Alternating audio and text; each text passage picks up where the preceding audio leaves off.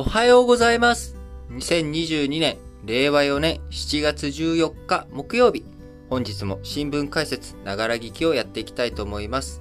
えーまず最初の話題、丸1として、えー東電、東京電力のね、旧経営陣に対して、えー起こされていた株主代表訴訟。まあ、これは、えー株主、東京電力に株主さんがいるんですけれども、えーその東京電力の株価、あ福島第一原発の事故の後、大きく下落、えーしてしまってるわけですよね。もともと、えー東京電力というものは、まあ、あのー非常に有料企業、まあ、有料企業というか、まあ、あのこう、電力を担っているので、日本の、日本政府が破綻したとしても、日本人とか、日本の国土、日本の経済活動自体がなくなるわけじゃないので、え日本政府が潰れたとしても、東電は残ると言われたぐらい、あのー非常に安定していた。要は、収入がね、え途絶しない。日本に、え人がいなくなるってことはないわけだから、え東京電力の株価っていうものとか、社債の、えー価値っていうのは非常に高かったんですね。えーそれぐらいこう信頼されていたものだったわけですけれども、東日本大震災で福島第一原発の事故を起こして以降、まあ、株価はだだ下がりになってしまったと。えーそのね、賠償費用だったりとか、あるいは、えー廃炉、福島第一原発の廃炉をしなきゃいけない、除染作業とか、まあそういったもので非常に、収益性圧迫というか、あもうむしろほぼ国有化みたいなね、状態になってしまった。で、株価の価値、株の価値っていうものが非常に下落してしまった。これを、起こしてしまったのは、経営陣がしっかりと経営をしていなかったからだ。まあ、今回焦点になっているのは、やはり福島第一原発を、えーこう、津波の、こう、被害から、に対して対策を打てなかった。これが、本当に、えー打てなかったのか、打つべきものを怠ったのか、どっちなんだっていうことが、まあ、いろんな裁判があるわけですよね。今、大福島第一原発については、この、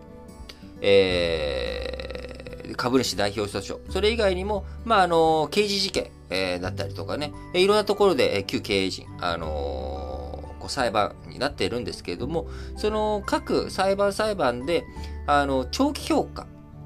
えー福島第一原発の安全対策どうするのかっていうレポート、これが出ていましたと。で、このレポートの中で、えーこう、津波、えー来るぞと。で、この津波対策のために、えーいろいろとやらなきゃいけないんじゃないかという可能性が出ていた。で、これに対して、まあ、長期評価で確かにそう出てるんだけれども、それがだ本当にすぐにやらなきゃいけないことなのかどうかっていうもの。これは合理的な判断という意味で、あのーそんなね、あのーすぐにやらなきゃいけない、そのやってなかったからといって、えー経営陣に、えーこう、なんでしょう。経営陣が、あこうやるべきことを怠っていたというふうにはならないよという判断もあれば、あるいは、それはね、えーレポートが出てた以上やらなきゃいけなかったんだけど、やったところで事故は起きたじゃないかと。えーだから、それでもって、やっていないっていうことに対して結果の変化がないんだから、あ今起きている結果に対して経営陣に、えーその負担を求めるとか、経営陣が悪かったというふうに言うべきではないっていう判断が出たりとか、まあ、いろんなね、あの判断あ出たんですけれども、今回は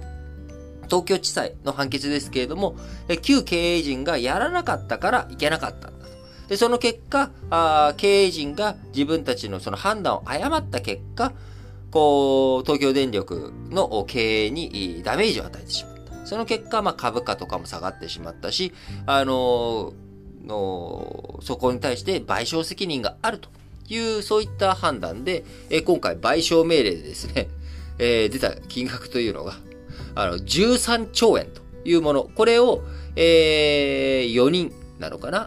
あその旧経営陣の4人に対して13兆円支払えという賠償命令が東京地裁で出されました。いやー、まあ、なかなか凄まじいですね。えー原発事故、えー事業者に全責任があるということで、えー巨額の金額になってしまったわけですけれども、まあ実際問題ね、13兆円も払える個人はほぼいないということなので、まあ、あのー、保険で、えー、賄える部分っていうのは、あ保険で、えー、賄うとして、まあ、えー、残りはね、自己破産というふうにしかならないよね、ということ。まあ、そうなってくると、この判断、判決というものがね、えー、今回株主が、えー、勝利したというふうに言えるのかと。えー、本当の意味でね、まあ、その、どうなんだっていうところで、だから僕は、これ、この判決判断っていうものはね、他との整合性もうまくつかないし、えー、他の判断、判決との整合性がつかないっていうところと、まあ、こんなことをやってしまうとですね、みんなやっぱリスクを取らなくなってしまうということ、これも怖いなっていうのは思うわけですよね。えー、なので、まだ地裁判決であるということと、まあ、昨日判決が出て、えー、僕の方ではまだあんまりちゃんと目を見切れていないので、まあ、ちょっとこれ以上のことは差し控えますけれども、あのー、うん、まあ、やっぱり福島第一原発の事故というもの、えー、まだまだあそこに対する評価というところ、そして今後のね、あのー、こう、なんでしょう、原子力発電所の安全性をどう確保していくのかという意味で、まあ、国内の議論というものがまだ煮詰まっていないという現状はあるんだなということはね、えー、改めて、えー、こう、なんでしょう、実感したということになるのかなと思います。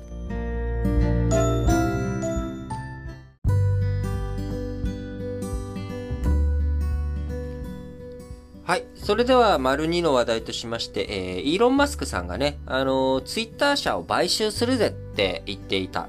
えところが、まあ、あのいろいろその買収契約を結んでね、えー、実際にじゃあその中身、ツイッター社の実情、情報、こうどうなってるの？というのを確認していったところ、ちょっと偽アカウントとかがね、多すぎじゃないかと。えー、これだったら広告収入をね、上げていくっていう意味で、やっぱきついぞと。なので、当初自分が考えていたものと違いがあるので、えー、ツイッター社の買収やめますって、えー、イーロン・マスクさんが言いましたと。で、それに対してツイッター社側は、いや、そんなね、それで買収やめましたと言われたら困ると。あなたともう買収契約も結んで、その前提で事業の組み直しとか今後のね、資金調達とかどういうふうにやっていくのかってことをツイッター社としては考えてたのに、そこで、えー、そんなことを理由にね、えー、買収を撤回するなんていうのは認められません。ダメです。で、えー、その結果あ、ツイッター社側の方からイーロン・マスクに、えー、ツイッターの買収を撤回するということを認めませんよということを、えー、裁判所にね、お願いする、確認するということで提訴がなされたということになります。えー、もともとね、まあ僕あんまり、まあ正直なところ言うと、イーロン・マスクさんっていう人あんまり好きじゃなくて、あの、まあ結構ね、あの、好きな方も多かったりすると思うんですけど、僕はあんまりなんかその劇場型な人間のやり方っていうのはあんまり好きじゃなくて、その世の中、なんかこうなんでしょうね。観測気球的になんかバーンと、こうやって、で、それでの動向を見定めて、まあどうするかっていう決めるっていう人。なんかそのね、自分の影響力を使って、なんかこう、うまいことやってやろうぜ的な部分とかね。なんかそういうのがあんまり僕は好きじゃないんですけれども、あの、今回のその騒動に関してはですね、まあまあ何考えてんだろうなっていうのがね、全然わかんなくて、まあ前よくあったのがね、あのー、こう株、そのツイッター、インサイダー情報になるようなあものをですね、あの、ツイッターとかを使ったりとか、まあ、いろんな情報発信をすることによって、えー、株価がね、自分の有利な方向に持っていくとか、まあ、そういったことをやって、セック、アメリカの証券取引所、えー、証券監視委員会というかね、そういったところから、あの、注意されるということとかはあったわけなんですけど、これなんかはね、まあ意図としては、まあ株価を上げたかったんだろうなとかね、まあなんかいろいろとわかるんですけど、今回ツイッター社のやつで何がしたかったのかなっていうのは、正直、よくわからないなっていうのがあって、ま、ちょっとその、テスラの株とか株価とかがどうなったのかが、ああんまりちゃんと追ってないんでわかんないんですけど、まあ、仮に考えるとしたら、えー、例えば、その、ツイッター社を買収する。で、ツイッター社を買収するっていうことをする際には、あとてもじゃないけど、自分の、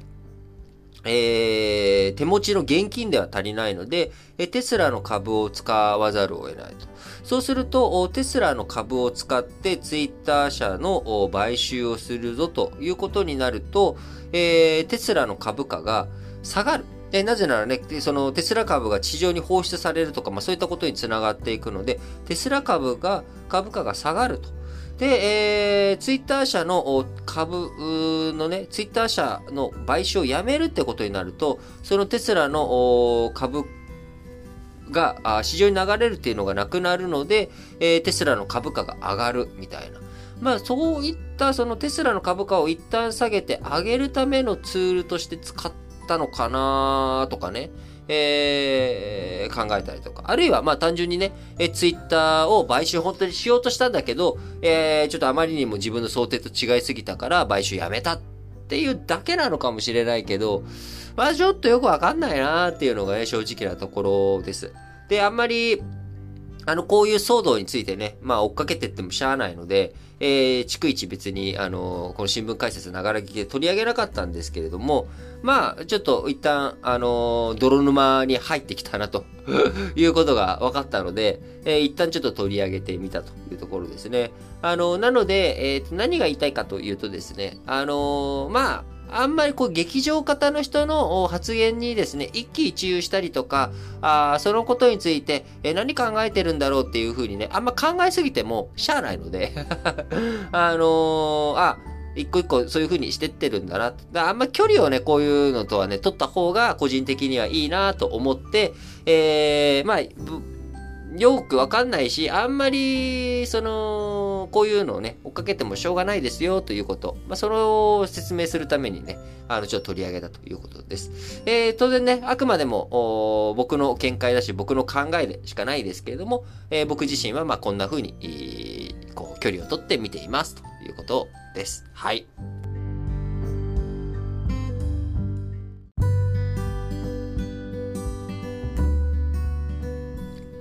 はい。それでは、丸3の話題としまして、えー、世界経済フォーラム。こちらがね、えー、公表しております。えー、男女平等、こちらの度合いを示すジェンダーキャップ指数。えー、こちらが昨日13日に発表されまして、日本、146カ国中、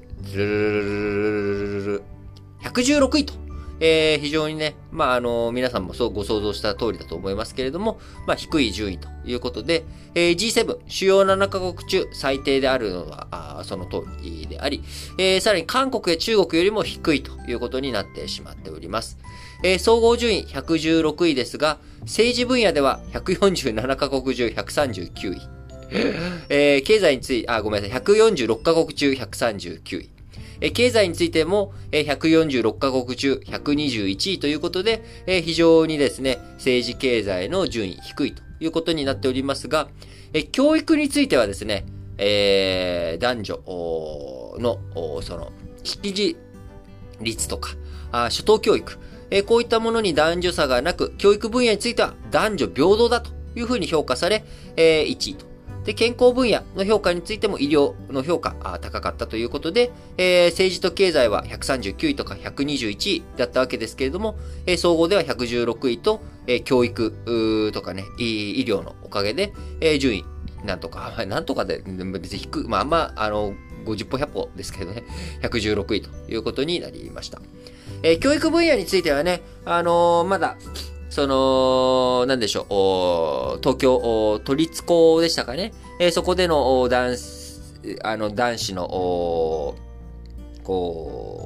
う、合格者。えー、合格平均点と女子の合格平均点のズレがあったりとか、あるいは、その、医学部とかですね、えー、そういったところの受験での女性に対しての不当な点数処理とか、あまあこういったものがあったりとか、えー、まあやっぱり男女差別が完全になくなってるわけではないですけれども、まあ、あの、そういったところとどう向き合っていくのかという課題はありつつ、えー、教育の分野以上にですね、やっぱり問題になっているのが、まず経済のところでいくと、え女性と男性の障害、え賃金の差ですよね。えここの賃金格差、えこれをしっかりと埋めていかなければいけない。で賃金格差が生じてしまっている理由として、やはり女性の役員とかあ管理職、こちらの比率が高まっていない。で、なぜ、えー、その辺が高まっていないかというと、えー、女性、えー、結婚や出産を機に仕事からね、離れていってしまう。えー、そういった、その、社会全体の価値観のところを変えていかなきゃいけなかったりとか、あるいは、あ女性だけがね、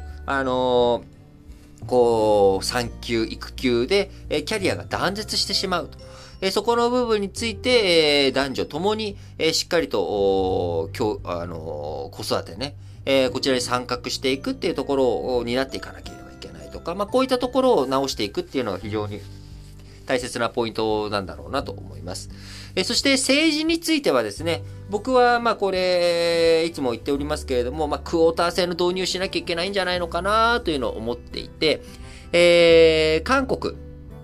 このね、えー、ジェンダーギャップ指数、世界経済フォーラムのが公表を始めたのは2006年、えー、だったんですけれども、えその当時、日本の総合順位というのは韓国よりも上回ってたんですね。えー、政治分野についての達成率、ともに6.7%程度で、日本も韓国も、えー、政治分野あ、男女平等格差、も低いぞということだったわけです。えところがそこから16年経った2022年の今回、えー、日本政治分野達成率6.1%と悪化しちゃってるんですね。それに対して、韓国は達成率21.2%で、まあ、どっちにしろね、低いんですけど、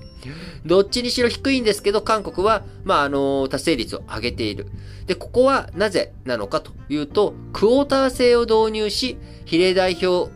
候補者名簿50%以上を女性に割り当てたというようなこと。まあ、こういったことがね、えー、背景に韓国達成率を上げていったということがあり、まあ、やっぱりまずは僕は、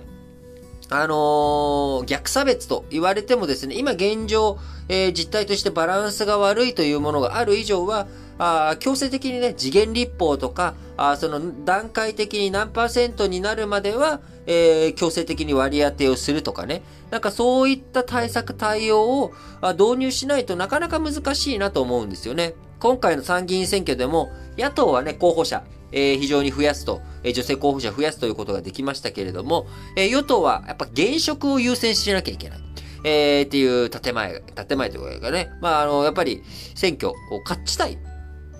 でことはすでにもう、ね、実績があって、勝ってる人をやっぱり、えー、扱わなきゃいけない。で、その、勝ってる人を、えー、やめてくださいって言うと、それは、あまあね、首にすることと一緒ですからね。えー、なかなか首の宣告をすることも難しいっていうことで、えー、女性の割り当て、えー、与党、なかなか候補者上げていくっていうのが難しいわけですけれども、そこをね、強制的に割り当てていくっていうことをしていけば、あまあ女性比率単純には上がっていくけど、今申し上げた通りね、あの、今、じゃあ既存の議員さんの首を跳ねなければいけないということになっちゃうので、まあなかなか導入していくのも難しいと思うんですが、え何かしらね、対策対応を打っていかなきゃいけないなっていうふうに思います。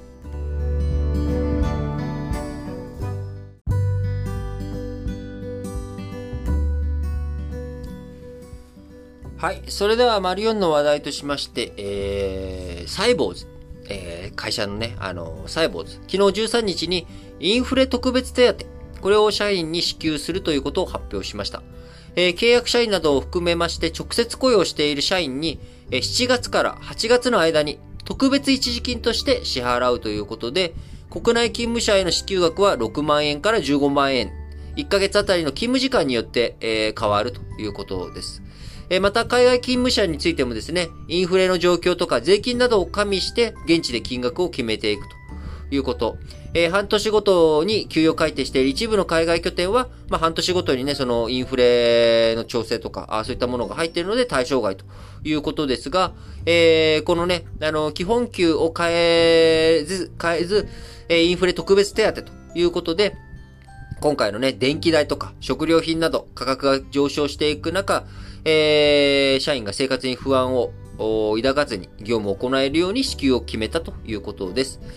えー、サイボーズ、えー、基本的に毎年1月に給与を改定しているということですが、インフレに対する早急な対応が必要と判断し、今回7月から8月の間に、えー、特別一時金としてインフレ手当を支給するということですが、まあ、世界ね、インフレの波、なかなか大きく出てきており、まあ、日本国内にも、えー、インフレ、えー、の波が波及しているということですが、まあ、大元であるね、えー、アメリカ。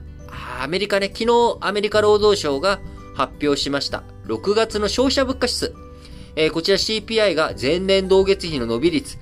9.1%に上昇ということで、えー、5月の8.6%を上回ったということでね、もう全く、金利を上げても止まらない。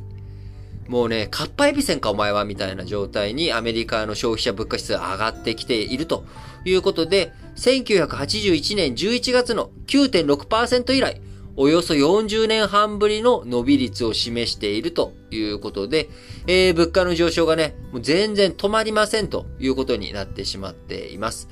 えー、背景、ガソリン高と雇用環境、えー、好調に推移しているということから、消費者物価指数、CPI がですね、えー、さらに上がってきているということですが、まあ、この結果ですね、アメリカの消費者物価指数、非常に全然止まらないということになってきたので、FRB、さらにね、金利を高めていく、金利を上げていくっていう金利のね、上げ圧力が、これ高まっていくのかなと思っていますが、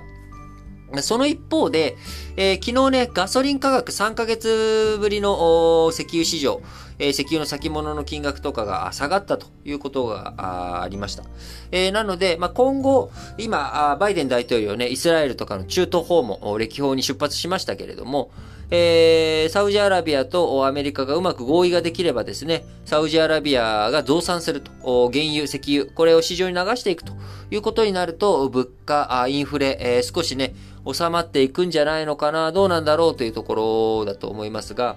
えー、世界のね、物価あ上がっていく。で、その物価上がっていく中で賃金が上がっていく。えー、そして賃金が上がっていくということは企業の収益性。こちらのところにもね、えー、逼迫感が出てくる。えー、金利が上がっていくってなると、借り入れをして投資をしていくっていうのが難しくなっていくと。いうことになっていくと、えー、まあ、これまでね、株価がすごい勢いで上がってきていたわけですけれども、今、ま、株価、調整期間に入ってきていると。で、まあ、その調整期間が一段と進むのかどうなのかというところですよね。個人的には、まあ、株価一旦ちょっとここでね、上がったりとかっていうのが止まって、その代わり、えー、賃金とか労働者の方に、えー、手当がね、回っていくっていう風な流れが加速していってくれたらいいなっていうふうに思うんですけれども、えー、日本国内、まあ、サイボーズがね、インフレ特別手当というものを今回支給するということを発表しましたけれども、まあ、似たような動き、えー、賃上げとかね、あの、一時金でもいいので賃上げをしていく、えー、時給が上がっていくっていうようなこと、まあ、そうそういったことがしっかりと進んでいくっていうのがね、日本経済にとっても、えー、大切なことなのかなと思います。そうしていくと、え、日本経済もね、インフレの体制が上がっていく。えー、そうなってくると、みんな、あ企業がね、えー、こう、インフレ、えー、というか、あの、物の値段を上げていくことができる。えー、そういう風になっていくと、日本経済にとっては、まあ、株価が上がっていったりとか、あそのデフレ、長くね、デフレで苦しんで株価がなかなか、こう、上がりきっていかないという状態にあったわけなので、デフレを日本経済が脱却していくことができると。いうことを指し示していくと、あの、アメリカとか、他のね、えー、株式市場とかと相対的に見て、日本の株式市場の魅力が高まっていく。そうすると、えー、ダウの平均とか、まあ、アメリカの株価が下がっていったとしても、日本の企業の株価は上がっていく。日本の景気は上向いていくっていうようなこともね、あり得るんじゃないかと思うんですが、まあ、やっぱ景気のこととかね、まあ、こういったことものは水物なので、将来がどうなるか。えー、未来がどうなるかっていうのはね、誰にもわかりませんので、まあ、その辺については、あしっかりとそれぞれ考えて、えー、見ていくということがね、大切だと思います。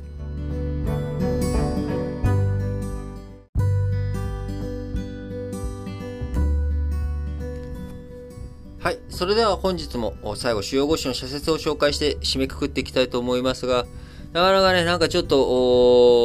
疲れてしまって いるので、もうちょっとあっさり目で、えー、最後締めくくっていきたいと思いますが、朝日新聞、女性当選された均等へさらに努力を。ようやく改善が見られたとはいえ、当選者全体の3割に満たない。自民党をはじめ取り組みの遅れている政党のさらなる努力を求めるということでね、えー、今日丸3では申し上げましたが、あまあやっぱクォーター制の導入しかないんじゃないのかなって思いますが、皆さんはどう感じられているでしょうか。えー、朝日新聞もう一本はスリランカ、一族支配の果ての混乱。複数の民族と宗教が共存するこの国では、四半世紀にわたり内戦が続いた。克服したのは10年余り前のことだ。このまま政治危機が深まれば、えー、再び流血の事態に戻りかねないということでね、今はその、政治、今のね、大統領とか首相、えー、こういったところに対する不満というのが矛先向けて、えー、政治に対するね、不信というので、えー、向かっておりますけれども、えそこから民族対立とかね、宗教対立、えこういったところで、え内戦とかそういった方向になっていかないよう、えしっかりと国際社会支援をしたりとかですね、えスリランカの政情が安定するようにね、していくということが、最終的には世界経済、え世界にとっての利益にもつながっていくんじゃないのかなと思っております。毎日新聞、えイギリス首相が辞任表明、政治空白の影響を最小限。相次ぐ不誠実な対応に国民の不信が高まり、ジョンソン政権の支持率は急落した。保守党内からも辞任要求の声が上がり、最後は主要閣僚2人が抗議の辞任をしたことで身体極まった。イギリス議会政治の自浄作用が働いたと言える。毎日新聞もう一本は、一時保護への司法関与、虐待から子供を守る運用をということでね、えー、児童相談所が親の同意なしに子供を一時保護する際に裁判所が関与する仕組み導入されることになりました。えー、命を守ることを最優先にした運用が求められるということで、この一時保護、虐待などのリスクが高い場合にね、子供の安全を優先して親から引き離す制度ですが、えー、実施にあたってはですね、親が反発してトラブルになることも少なくないため、えー、裁判所を関与させることによって手続き取りやすくなることが期待されています。えー、国連の子供権利条約においてもですね、司法が関与する必要性明記されているということで、今後運用方法を定めて3年以内に実施していくということですが、えー、まあやっぱりね、まあこういったことでどんどん裁判所とか司法の役割、児童相談所の役割、えー、こういったことがね、えー、負担が深まっていくということだと思いますが、児童相談所が虐待リスクの的確な判断に努め、裁判所がチェックする。それぞれが役割を果たすことで制度の信頼性が高まる。それが子供を守ることにつながる。えー、産経新聞、13兆円超の賠償、またもや司法の大迷走だ。刑事裁判と民事裁判の差があるにしても、同一地裁で津波被害の予見可能性について3年を経ずに逆の判断が示される事態は、迷走以外の何者でもあるまいと。えー、産経新聞はね、今回の東京地裁、今日丸一で取り上げた、あ旧東電、え、経営陣に対する、えー、賠償命令、これに対してね、迷走している司法おかしいんじゃないかというふうなね、えー、視点での産経新聞です。産経新聞もう一本は、安倍元首相、心込めた国葬で送りたい。戦後の首相経験者の国葬には立派な前例がある。昭和42年10月の吉田茂、えー、元首相の国葬だ。日本を占領から独立させ、日米安保条約締結で自由民主、え自由主義陣営の国として歩む基盤を作った首相だった。安倍氏の功績は吉田氏に劣らないというふうにね、主張をしております。えー、国葬についてはね、僕は、あの、まあ、どっちでもいいというかね、まあ、あんまりその、なんだろう、なんか、うん、まあ、あのー、なんか国葬っていう言葉が、ちょっと一人歩きしてるんじゃないのかなっていう気もしていて、まあ、しっかりとね、あのー、こう、送りたい人がね、しっかりと送っていくことができる。まあ、なんかそういった仕組みがね、できたらいいんじゃないのかなと思っています。えー、読売新聞。低迷する野党、説得力のある政策が不可欠だ。野党は政府を厳しく監視するだけでなく、与党では汲み取れない民意を国政に反映させるという重要な役割を担っている。野党が低迷し、国会に緊張感が失われると、政治全体の質を低下させることになる。えー、読売新聞もう一本は、農水産物輸出、攻めへの転換で成長産業に。農業はかつて輸入品への関税で国内農家を保護する守りの農業だった。そこから輸出による攻めの農業への転換を目指していると言える。農林水産物、食品の輸出額は昨年初めて1兆円を突破したということでね。まあ、あの、その一方でシャインマスカットとかね、そういうものが流出している、海外に流出してしまっているという問題。こちらに対してもね、しっかりと向き合って対策対応していく必要があるなと思います。日経新聞、経済安定へ日米連携深めよ。日米財務省、日本とね、アメリカの財務大臣、財務長官が会談で共同声明を出すのは異例という。民主主義を取る世界の二大国として、持続可能な経済成長とルールに基づく経済秩序の強化に取り組む決意を示したということでね、えー、昨日ね、こちらの話題、この新聞解説ながら聞きでもお取り上げました。えー、最後、日経新聞、原発事故の巨額賠償が問う経営責任。過去に例がない巨額の賠償金もさることながら、津波の危険性が予見されたにもかかわらず、必要な対策を怠ったと、経営幹部個人の責任を認めた意味は重いということでね、まあ、意味は非常に重いと思いますが、まあ、そちらについて今後どうしていくのか引き続き注視が必要だなと思っております。はい。まあそう、なんかね、疲れがちょっと溜まってきてしまっているので、えー、どこかで、えー、休みたいなと思いつつ、あのね、休むとね、如実に再生数がね、落ちたりとかしちゃうんですよね。まああんまりもう再生数そんなに気にしてないんですけど、前回、あの、3日間、あ特別配信切り替えた時にですね、その前と後でもうすごいガクーンと下がったんですよ。びっくりするぐらい。あの、30%減みたいなね、感じになって、で、ようやくそれが今、あ1ヶ月以上経っても、ようやく戻ってきたみたいな感じなんでね、なんか、やっぱ休むと減っちゃうんだな っていうのを思うと、なんかどうしようかなって、なんかね、えー、思っちゃって、こう、なかなか、もうなんかね、どうしようかなって、なかなか難しいですよね。まあ、あのまあ、あんま気にしなきゃいいんですけど、どうしてもね、なんかやっぱ人間気になっちゃうんですよね。再生数と。あ、みんな聞いてくれてるなとかっていうのは。なんで、あのー、まあ、その辺どうするかとか、やっぱりちょっとね、自分の中での、まあ、見えとかはないんですけど、あのー、やっぱまあ、やる以上はね、えー、聞いて欲しいし、増えていって欲しいなと思うし、まあ、増えていくとね、まあ、最近また、あの、いろいろと なんか攻撃的な、あのこう、質問コーナーへの投稿とかですね、なんか、あの、本当一部の方ですよ。なんかそういうのもあったりとかして、あ、なんか、いろんな人に聞いてもらえるようになってきたんだなって、なんかちょっとね、嬉しくなっちゃったりとかもするんですけれども、まあそういったことも踏まえて、まあどういうふうにやっていくかっていうのはね、まあ日々考えてやっていくしかないですし、まあ最終的にやっぱりいろんなものをどういうふうに判断するかっていうのは、自分がね、決めていかなきゃいけない。自分で考えていかなきゃいけないということではありますが、皆さんもね、えー、日々、いろいろと大変な思いをされていると思いますが、えー、一生懸命頑張っていきましょうそれでは、皆さん、今日も元気にいってらっしゃい。